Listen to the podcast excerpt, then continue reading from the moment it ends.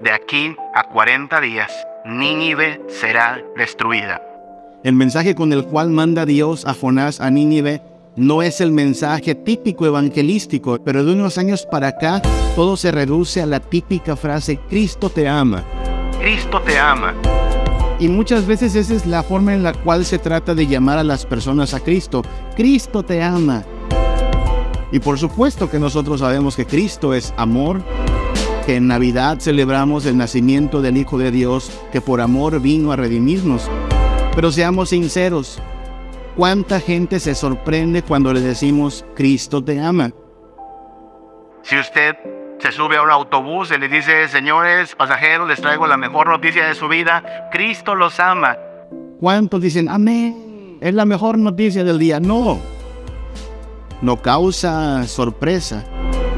En cambio, el mensaje con el que manda Dios a Jonás, a Nínive, no, es un mensaje motivacional, no es un mensaje de esos eh, que le gusta a la gente darle like y postearlos en sus redes sociales. Es un mensaje de juicio o sea, ya me tienen hasta aquí, dice Dios. Me tienen harto con su maldad. Comenzó Jonás a entrar por la ciudad camino de un día y predicaba diciendo, De aquí a 40 días, Nínive será destruida.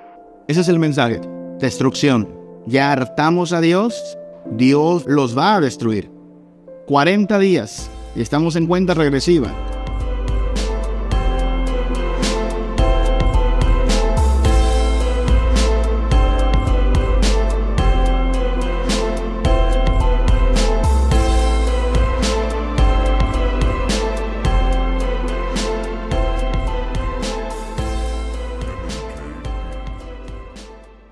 Bueno, hermanos, pues hemos estado hablando acerca de cómo Dios no improvisa, Dios no improvisa nada, todo lo que ocurre acontece bajo su poder soberano, bajo su plan, nada se le escapa. Y por supuesto entonces todo cuando acontece tiene un propósito determinado.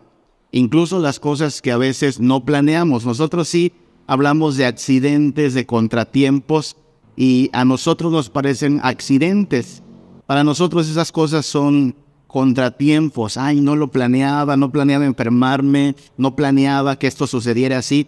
Pero para Dios todo acontece de acuerdo al plan. Así es que si un día las cosas no nos salen como nosotros deseamos, consolémonos en el hecho de que Dios tiene todo, todito bajo control.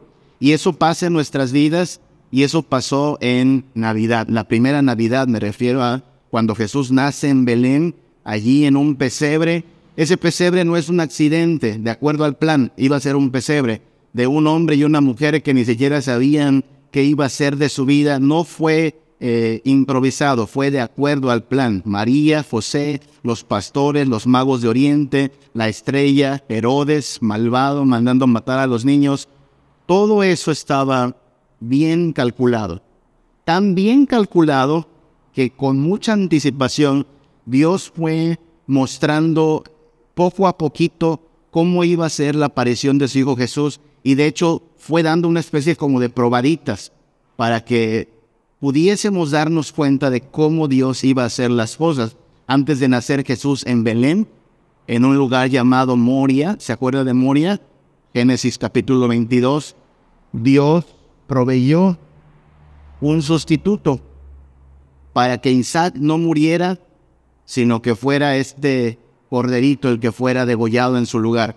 Y a partir de allí toda la historia está llena de este patrón de sustitución. Debemos morir nosotros, pero en lugar de recibirnos a nosotros para ser muertos, el Señor recibe un sustituto.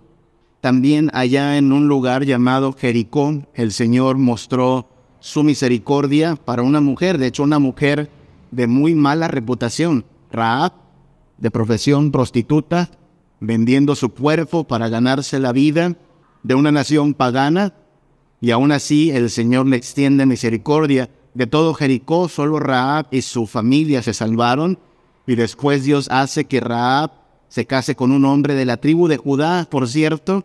De esa tribu de Judá nace un niño llamado Obed, y de ese Obed, hijo de Raab, nace un niño llamado Isaí, ¿Y quién nació de Isaí? El rey David. Así es que Dios es experto en tomar gente pecadora, malvada, con un pasado espantoso moralmente y éticamente, y hacerlos bienvenidos en su reino. Hoy vamos a hablar de otro lugar. Antes de aparecer Jesús en Belén, también manifestó algo muy interesante allá en la ciudad de Nínive. Y solo por el nombre, usted ya sabe en qué pasaje vamos a estarnos concentrando en esta mañana. Nínive es el libro de Joel, de Joel, el libro de Jonás, el que nos narra esta historia. Jonás apenas tiene cuatro capítulos, no sé si usted ya lo leyó en casa, no lo vamos a leer aquí completo, pero sabemos la historia más o menos, ¿no? Un día Dios le dice a Jonás, mira Jonás, ve a tal ciudad y vas tú a predicar lo que yo te diga. Jonás hace su berrinche, como muchos de nosotros, que no queremos hacer a la primera en la voluntad de Dios, y Dios, pues con un pecesote le hace entender que o es a la manera de Dios o a la manera de Dios, no hay de otra. Y Jonás se arrepiente y entonces termina yendo a Nínive. Ahora, hay que entender algo. Si nos ponemos en la perspectiva, en los zapatos de Jonás, a lo mejor a usted y a mí la historia de Jonás nos parece espectacular, por supuesto. Esa escena de el pez tragándose a Jonás y dejándolo en su vientre por tres días, eso está muy emocionante a lo mejor. Y la historia de una nación que es perdonada, pero si usted ha leído la historia y si no, le invito a que la vea en su casa detenidamente, Jonás termina diciendo, pues no me gustó esta historia. Jonás en el capítulo 4 termina eh, amargado, termina haciendo otro berrinche, termina molesto no me gustó esta historia. Y parte de la explicación está en el versículo 2. Jonás 4.2. Cuando Dios decide perdonar a Nínive, mire que los iba a destruir, pero Dios decide perdonar como lo ha hecho con usted y conmigo, si es que nos hemos arrepentido.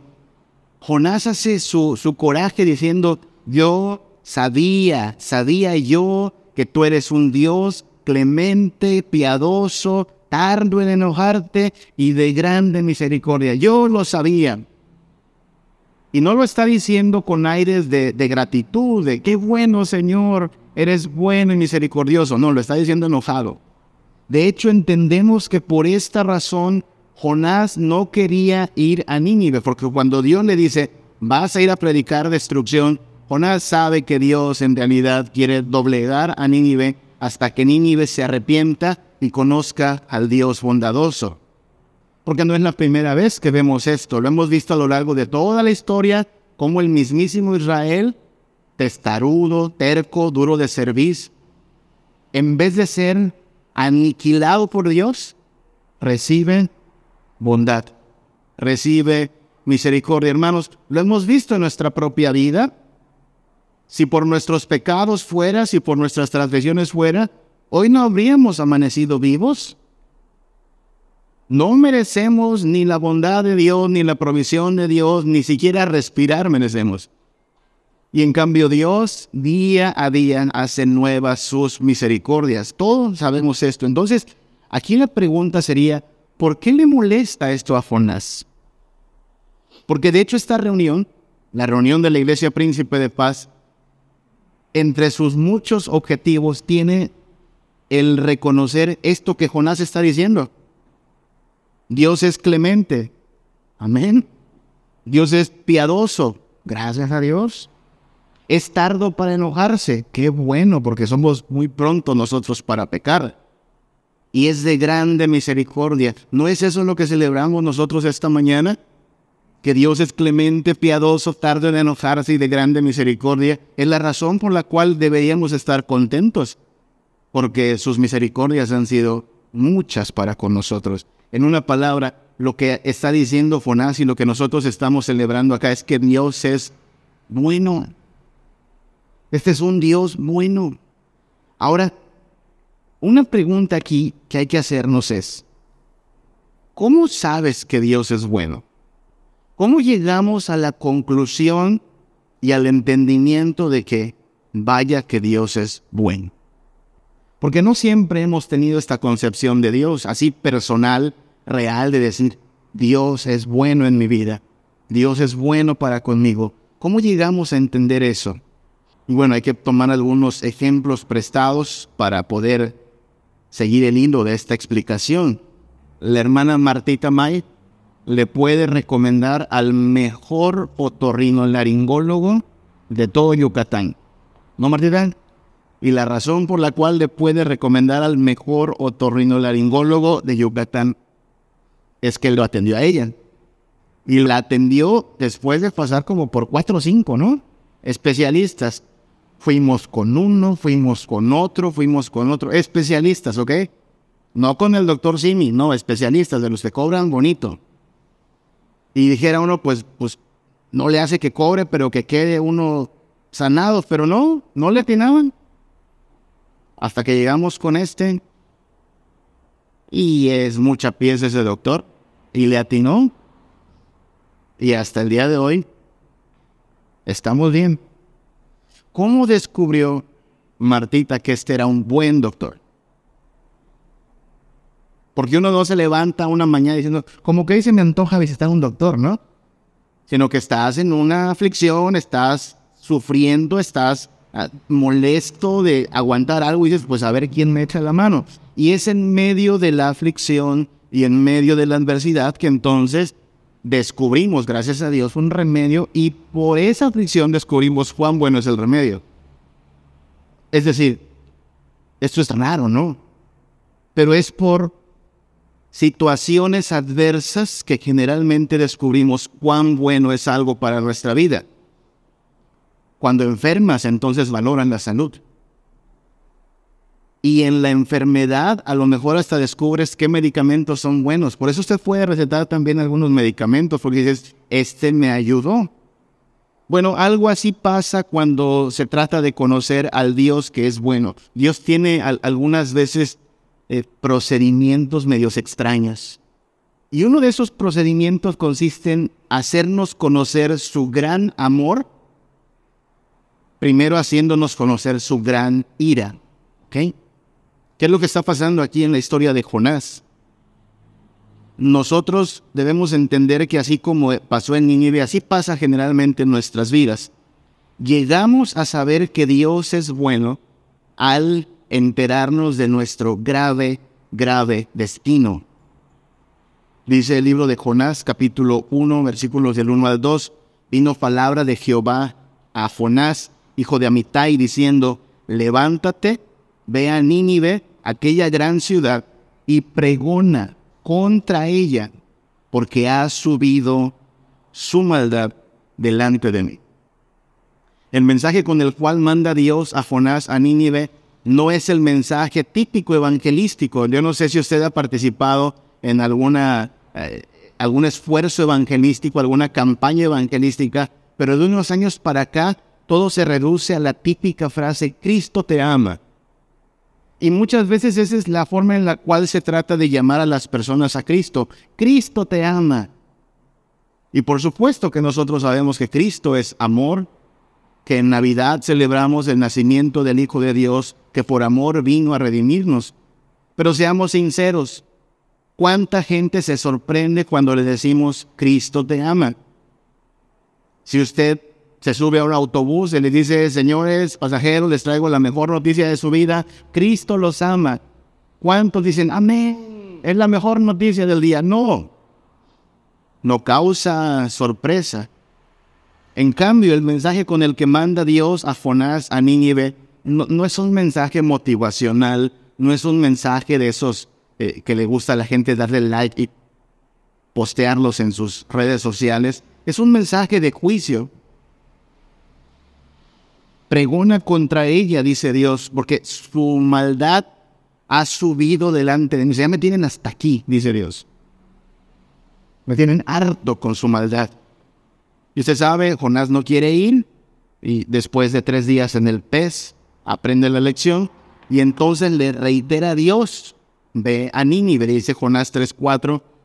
Comenzó Jonás a entrar por la ciudad camino de un día y predicaba diciendo, de aquí a 40 días, Nínive será destruida. Ese es el mensaje. Destrucción. Ya hartamos a Dios, sus pecados no han pasado desapercibidos para Dios, Dios nos va, los va a destruir. 40 días. Y estamos en cuenta regresiva. Y uno diría, pero ¿por qué hace eso Dios? ¿Que acaso no se da cuenta que eso asusta a la gente? ¿Que acaso no se da cuenta que eso pone triste a la gente? ¿Quiere usted poner triste a alguien? Recuérdele que va camino al infierno y va a ver cómo se entristece o le cae mal. ¿Quiere usted ver a alguien eh, preocupado? Dígale, estás muriéndote cada vez más, es decir, estás cada vez más cerca de la tumba. Dígale a, los que están de cumpleañeros, sabes que te queda menos tiempo de vida y entonces parece que les arruinaste la fiesta, ¿no? O sea, uno no llega con mensajes así porque no, no son bonitos, no son atractivos, pero es el mensaje que Dios manda a Jonás a proclamar, destrucción. Y será por este mensaje alarmante, preocupante, que terminará Nínive rendida al menos en ese momento, en arrepentimiento ante Dios. Es decir, sabemos que Dios es bueno solo cuando nos enteramos de nuestro grave destino. Cuando usted y yo nos enteramos que hoy debimos haber amanecido en el infierno, hermanos, y en vez de eso estamos bajo la misericordia de Dios.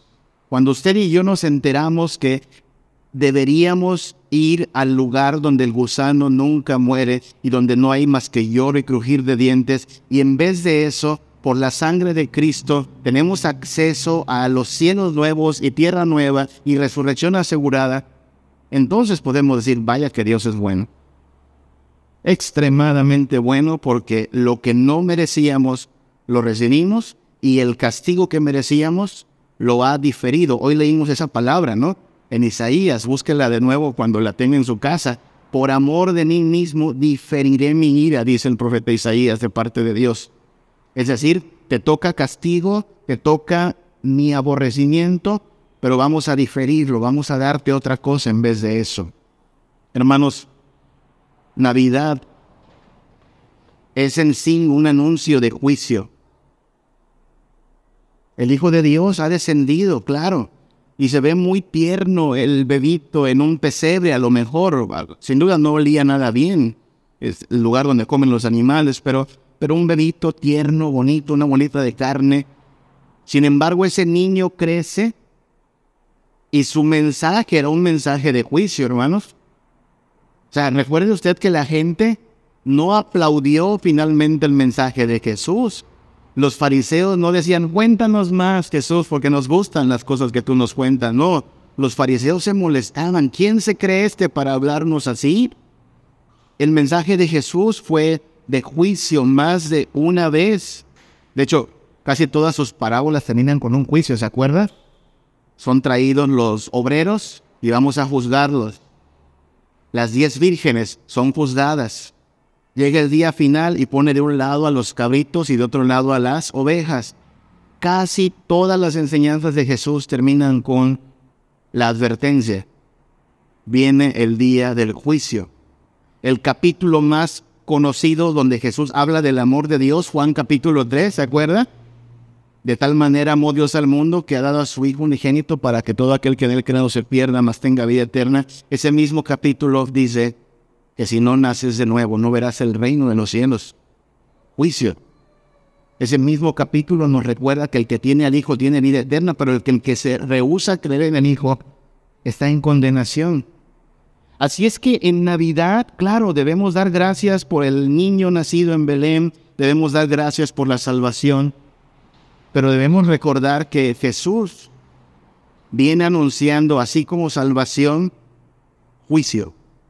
Y todo aquel que no tiene a Cristo Jesús en su vida, en realidad está bajo juicio. Hay perdición. Y las palabras más difíciles, duras, ah, espantosas que un ser humano va a escuchar, vendrán de los labios de este mismo que nació en Belén, Jesús, diciendo, apártate de mí porque yo no te conozco y la palabra maldito, apártate de mí, maldito. Son palabras duras y por eso tenemos que recordar que este niño nacido en Belén así como trae salvación, también trae juicio para todo aquel que no se rinda en él. Sabemos que Dios es bueno no solo cuando nos recuerda que nos merecemos el castigo eterno y en vez de eso nos ofrece salvación eterna, sino también cuando reconocemos nuestra inútil, inútil grandeza. De por sí a los humanos se nos da mucho el darnos aires de grandeza, hermanos, de cualquier cosa, ¿eh? Se nos da mucho esto de presumir nuestros logros, nuestras metas alcanzadas, nuestras posesiones, la apariencia, quien es guapo o guapa. Somos muy dados a, a presumir aquello que supuestamente nos hace destacables. Nínive era una ciudad destacable. Allá en la instrucción que le da Dios a Jonás, capítulo 1, versículo 2, Dios le dice, levántate y ve a Nínive. Y recalca, aquella gran ciudad, o sea, no era un pueblito, no era una aldea, era una gran ciudad. Sabemos por el capítulo 4, versículo 11, que habitaban allí 120 mil personas, al menos.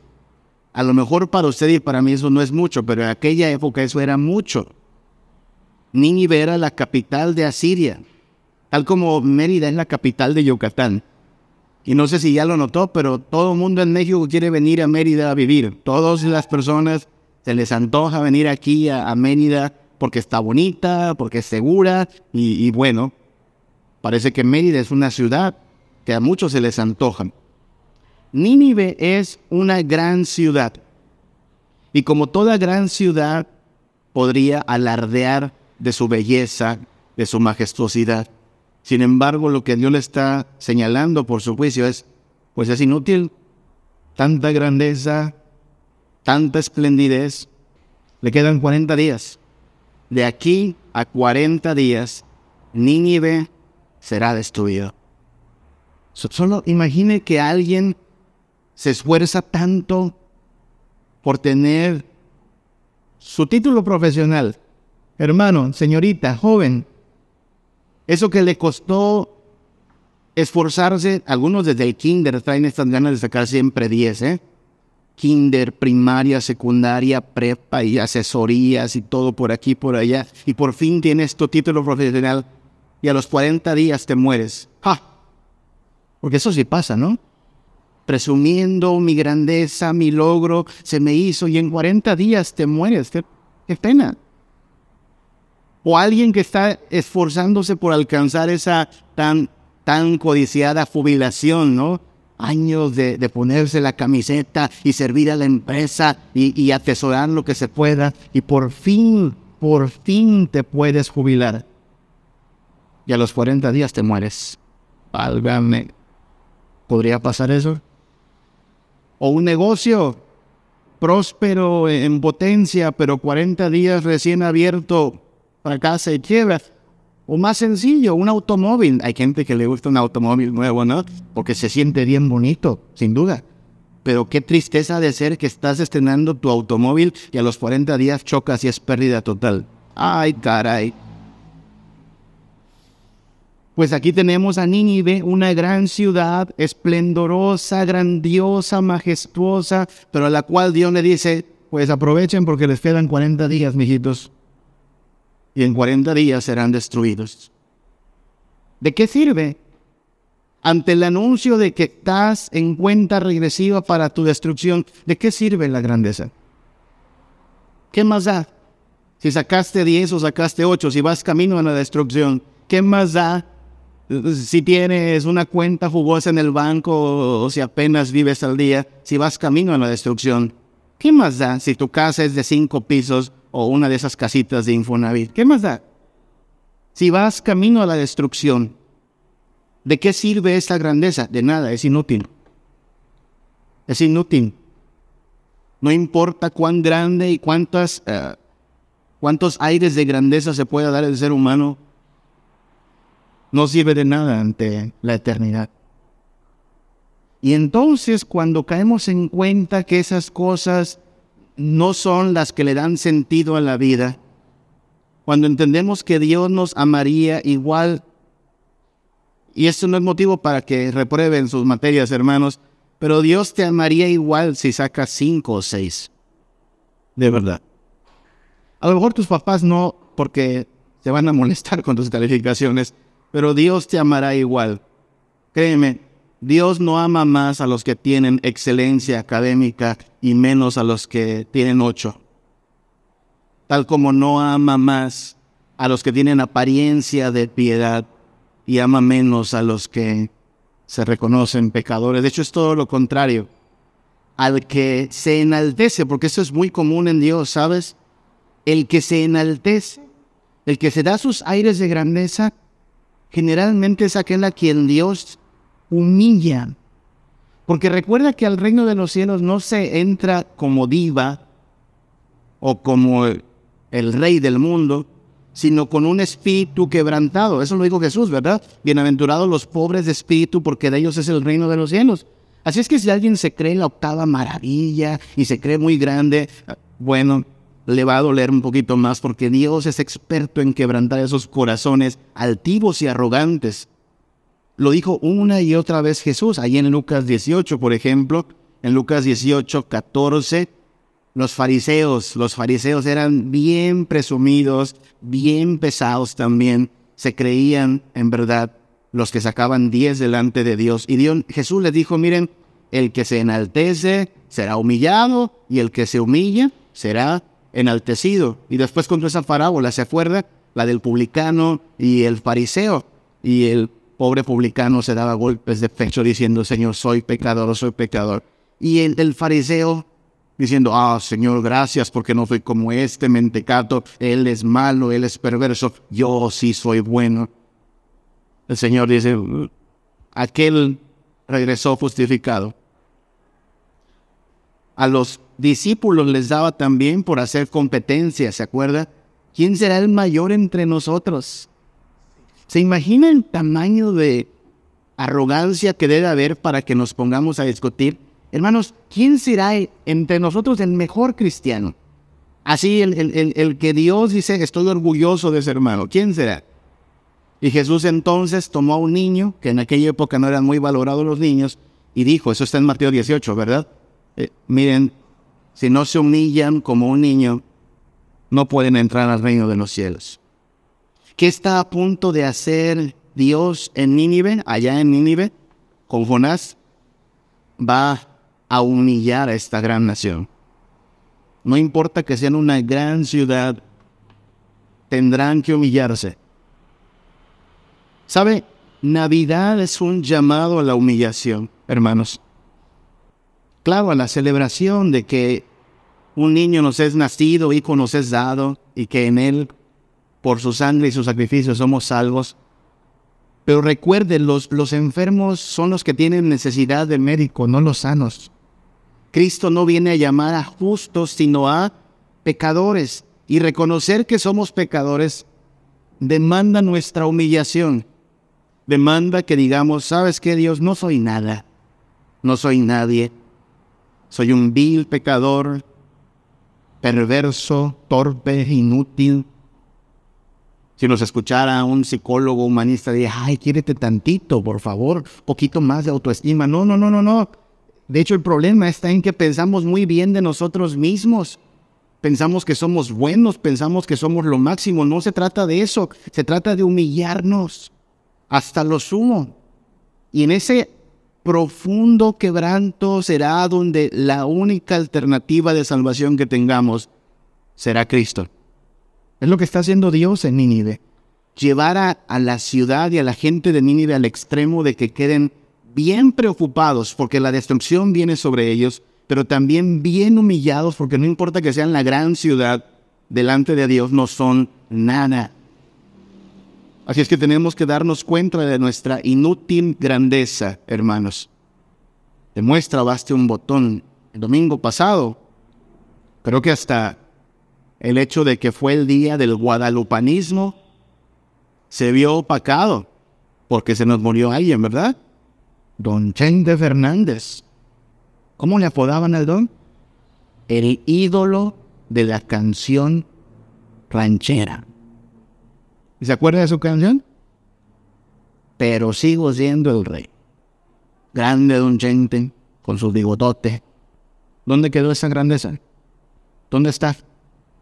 El hombre que llenó quién sabe cuántos lugares, grabó quién sabe cuántos discos.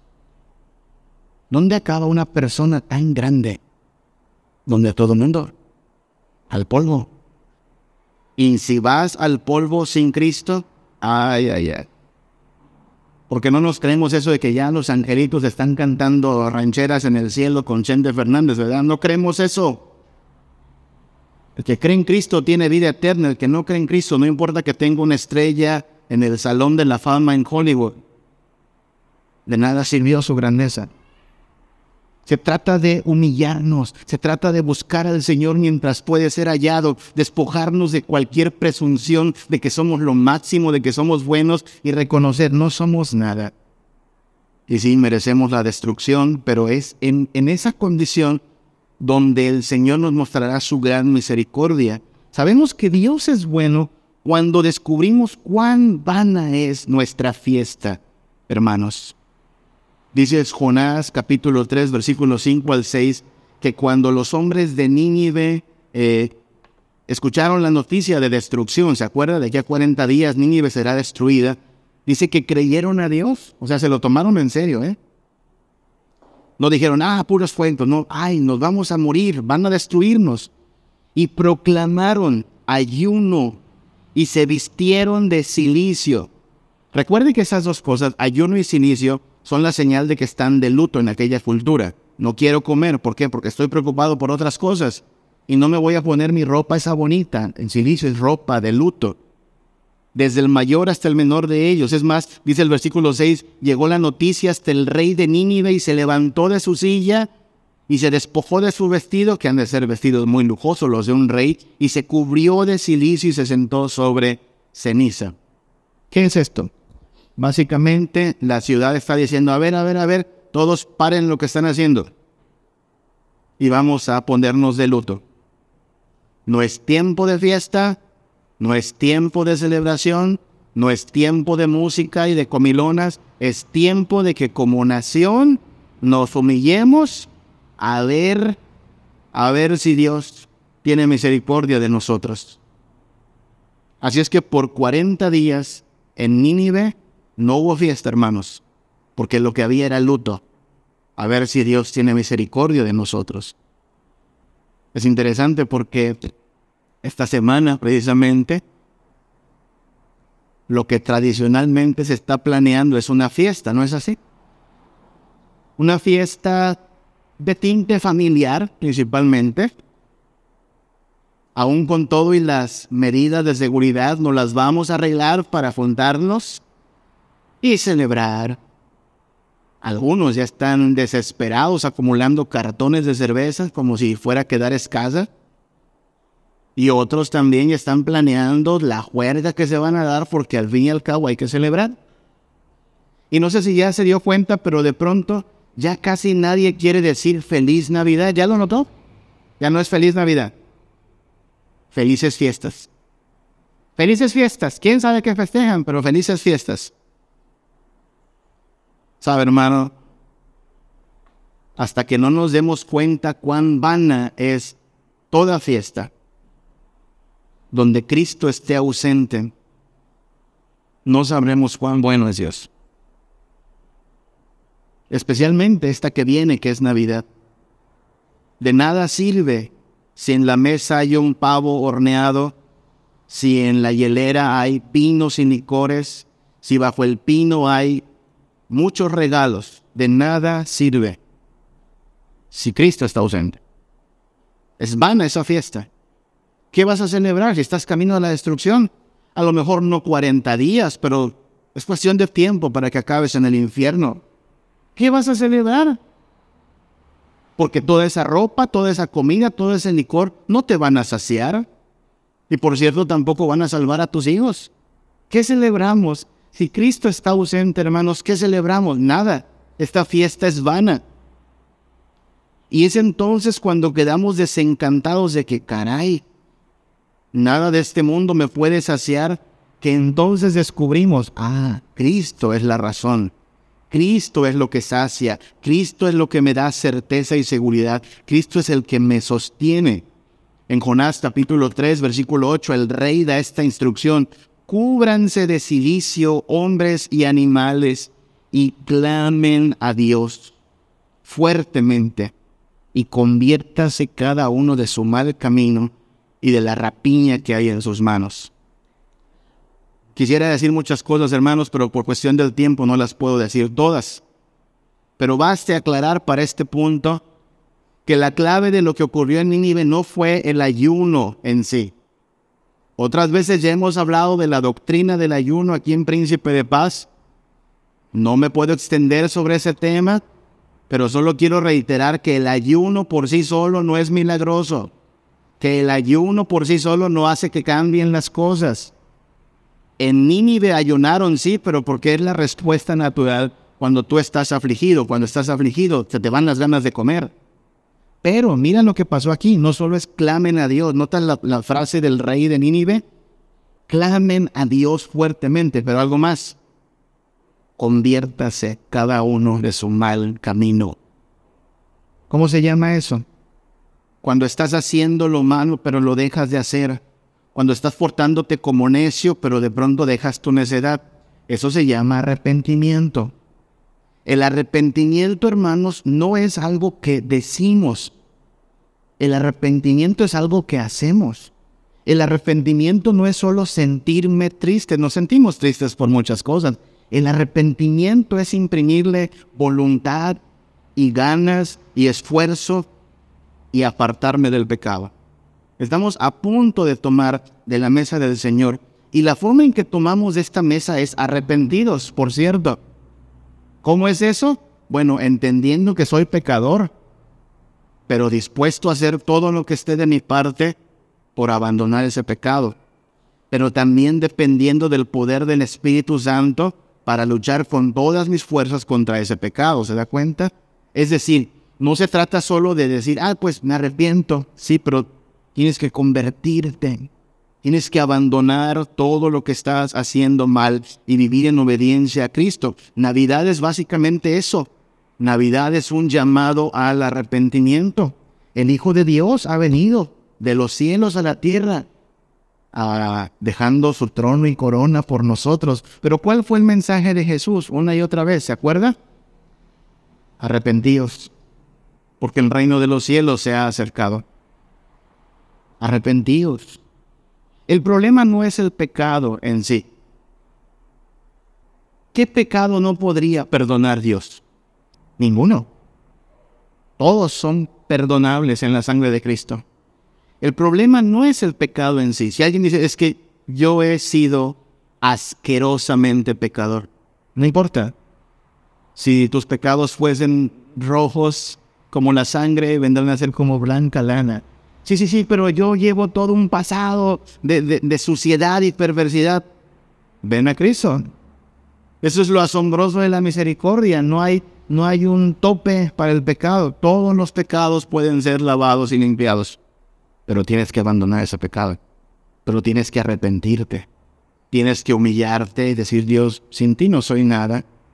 Y el arrepentimiento será evidente en una vida de santidad. En Nínive dice el versículo 10 del capítulo 3, vio Dios lo que habían hecho, lo que hicieron, que se convirtieron de su mal camino, se arrepintió del mal que había dicho que les haría y no lo hizo.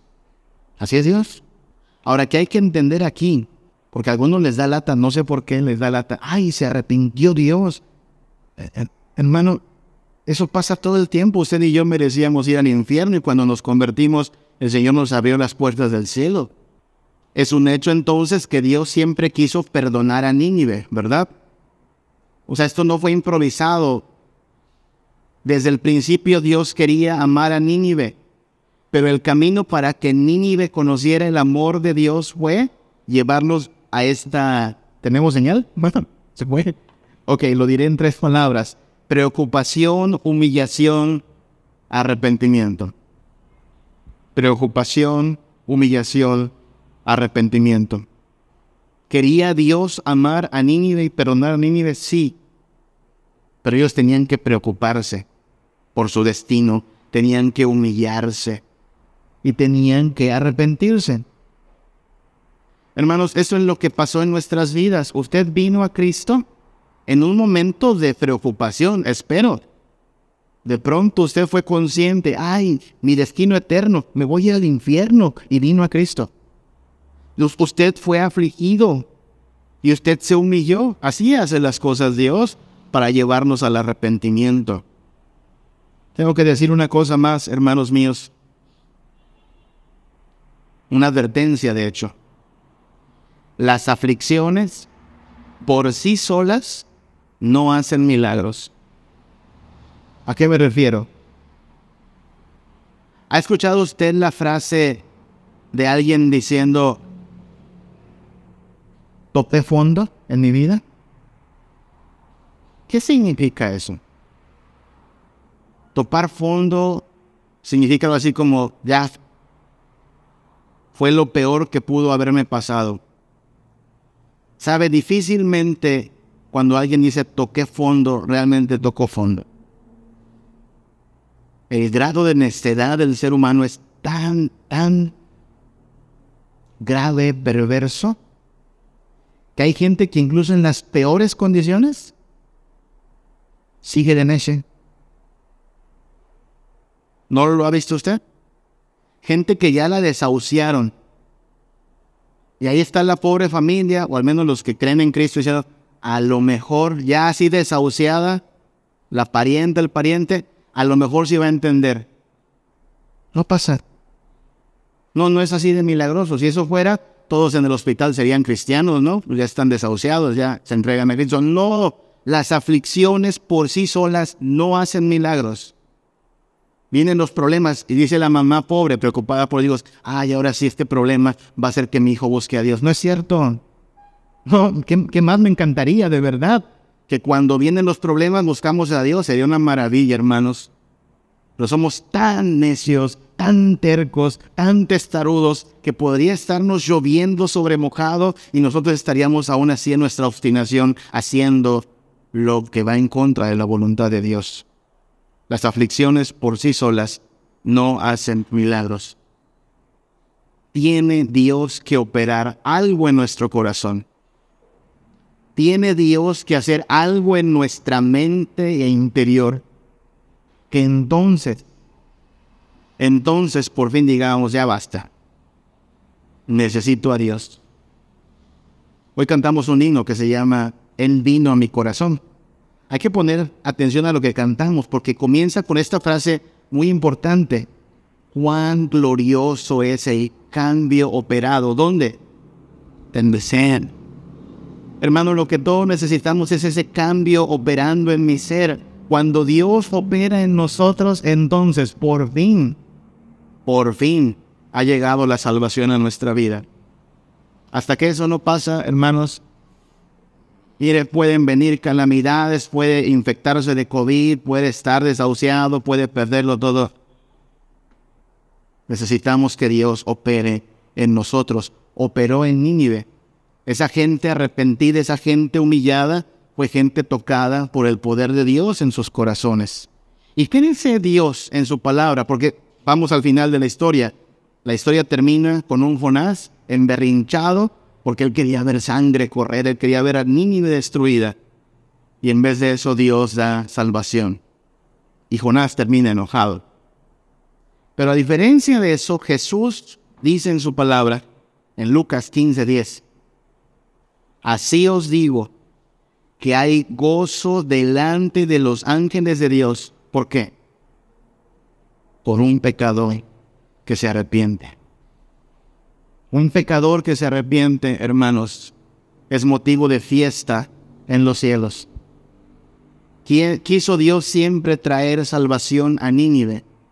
Jonás es el que está, pues, molesto, el que quería ver destrucción. ¿Sabe? Pensar en eso nos debe llevar a nosotros a tener también entonces un corazón compasivo. Esto que acabamos de decir hoy puede ser duro para la gente que amamos, ¿sabe? Si usted este, este 25, 24 de diciembre, ahí en, en la comida, en la cena familiar, a su familia incrédula, dice, oye, ¿sabes que vas a, a ser destruido? ¿Sabes que el juicio viene sobre tu vida? ¿Sabes que todo tu éxito en realidad es vano porque vas a acabar de todos modos bajo la ira de Dios? ¿Sabes? ¿Estás enterado de que tu pecado le molesta a Dios? Usted le va a caer mal a su familia. No estoy diciendo que por eso no se lo diga, no dígaselo. El mensaje se tiene que decir con cuidado, con amor, pero se tiene que decir porque no van a conocer el amor de Dios hasta que no estén bien precavidos de la ira de Dios. Pero lo que sí tiene que haber es un corazón diferente al de Jonás. No le decimos esto a la familia con ganas de que acaben ardiendo en el infierno. No le decimos esto a, la tía incrédula, al pariente incrédulo, con ganas de que se vaya al infierno, ¿verdad que no? No. Se lo decimos precisamente porque nos gustaría que se salve, que proceda al arrepentimiento, que se preocupe tal como lo hicieron en Nini, diga, ah, caray, esto, esto me asusta. Y que Dios opere en sus corazones para que entonces podamos ver ese magnífico regalo del nuevo nacimiento. Y entonces no tomaremos la actitud de Jonás y ah, yo quería que se fuera al infierno. No, nos alegraremos con Jesús cuando dice que hay más gozo en el cielo por un pecador que se arrepiente. Hermano, Creo que todos aquí quisiéramos ver que esos amigos y familiares que están preparando su cena navideña, pero que no tienen a Cristo en su corazón. Ah, no importa si fueran zarandeados, no importa si fueran desesperados. Si por medio de eso Dios va a hacer que le conozcan, ah, clamemos a Dios para que lo hagan, Señor. Que sus vidas no estén tranquilas, que su fiesta les sepa vana, para que entonces el Señor operando en sus corazones les lleve a conocer al único que sacia, que salva, que perdona y que da vida en abundancia. Ustedes y yo esperamos conocerlo. Por eso estamos aquí dando gracias a nuestro Dios. Vamos a orar a nuestro Dios. Y vamos a orar y vamos a prepararnos para participar en un momento del sacramento de la mesa del Señor. Oremos. Padre, te damos muchas, muchas gracias por amarnos, por bendecirnos, por enviar a tu Hijo a librarnos de la condenación, Padre. Señor, lo vamos a decir así, si es necesario que nuestro mundo se zarandee, que nuestra falsa seguridad se desplome, que quedemos intranquilos, a fin de que sólo así nos demos cuenta de que tú eres necesario e indispensable en nuestra vida. Entonces haz lo que tengas que hacer, Padre. Convéncenos, Señor, de la gravedad de tu juicio, de lo inútil de nuestros logros. Convéncenos, Padre, de lo vano que es querer celebrar si tu hijo está ausente. Que no se nos borre de la mente el hecho de que todo tiene sentido en Cristo. Que si vamos a celebrar es solo porque Cristo nos ha dado gracia y perdón. Que podríamos incluso esta Navidad no tener nada que comer, nada que estrenar, y aún así si tenemos a tu Hijo Jesús, seríamos los más afortunados seres humanos, Padre. Y te pedimos, Padre, intercedemos por esa gente que amamos, que lleva nuestro apellido o de quienes nos hemos hecho amigos, Padre, pero permanecen en tinieblas. Te necesitan, su vida está camino a la destrucción si no se arrepienten. Te pedimos, Padre, que operes en ellos con tu poder soberano. Si es necesario que zarandees también su falsa seguridad, si es necesario que se queden desencantados de todo lo que en este mundo no es sino una vana ilusión, lo que sea necesario, Padre, si les quieres conceder la salvación. Y a nosotros que aquí estamos hoy, no permitas que nos envanezcamos ni que pensando estar firmes nos descuidemos, Padre, sino que danos tu ayuda, tu perseverancia, para avanzar hacia la santidad, para buscar la madurez, para que el gozo no sea solo cuestión de una noche esta semana, ni dependa de cuánto tenemos aquí en la tierra, sino que el gozo venga de saber que tu Hijo Jesús nos ha dado vida, salvación, que la ira ha sido abolida, que el reino de los cielos nos ha sido abierto. Bendice, Señor, a tu pueblo, Padre.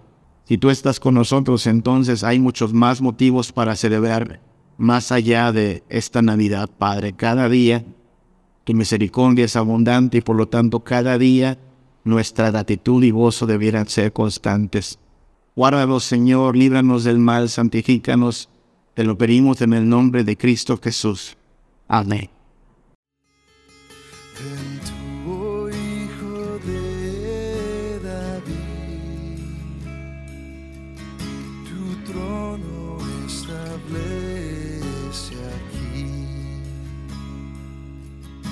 Destruye el poder del mal.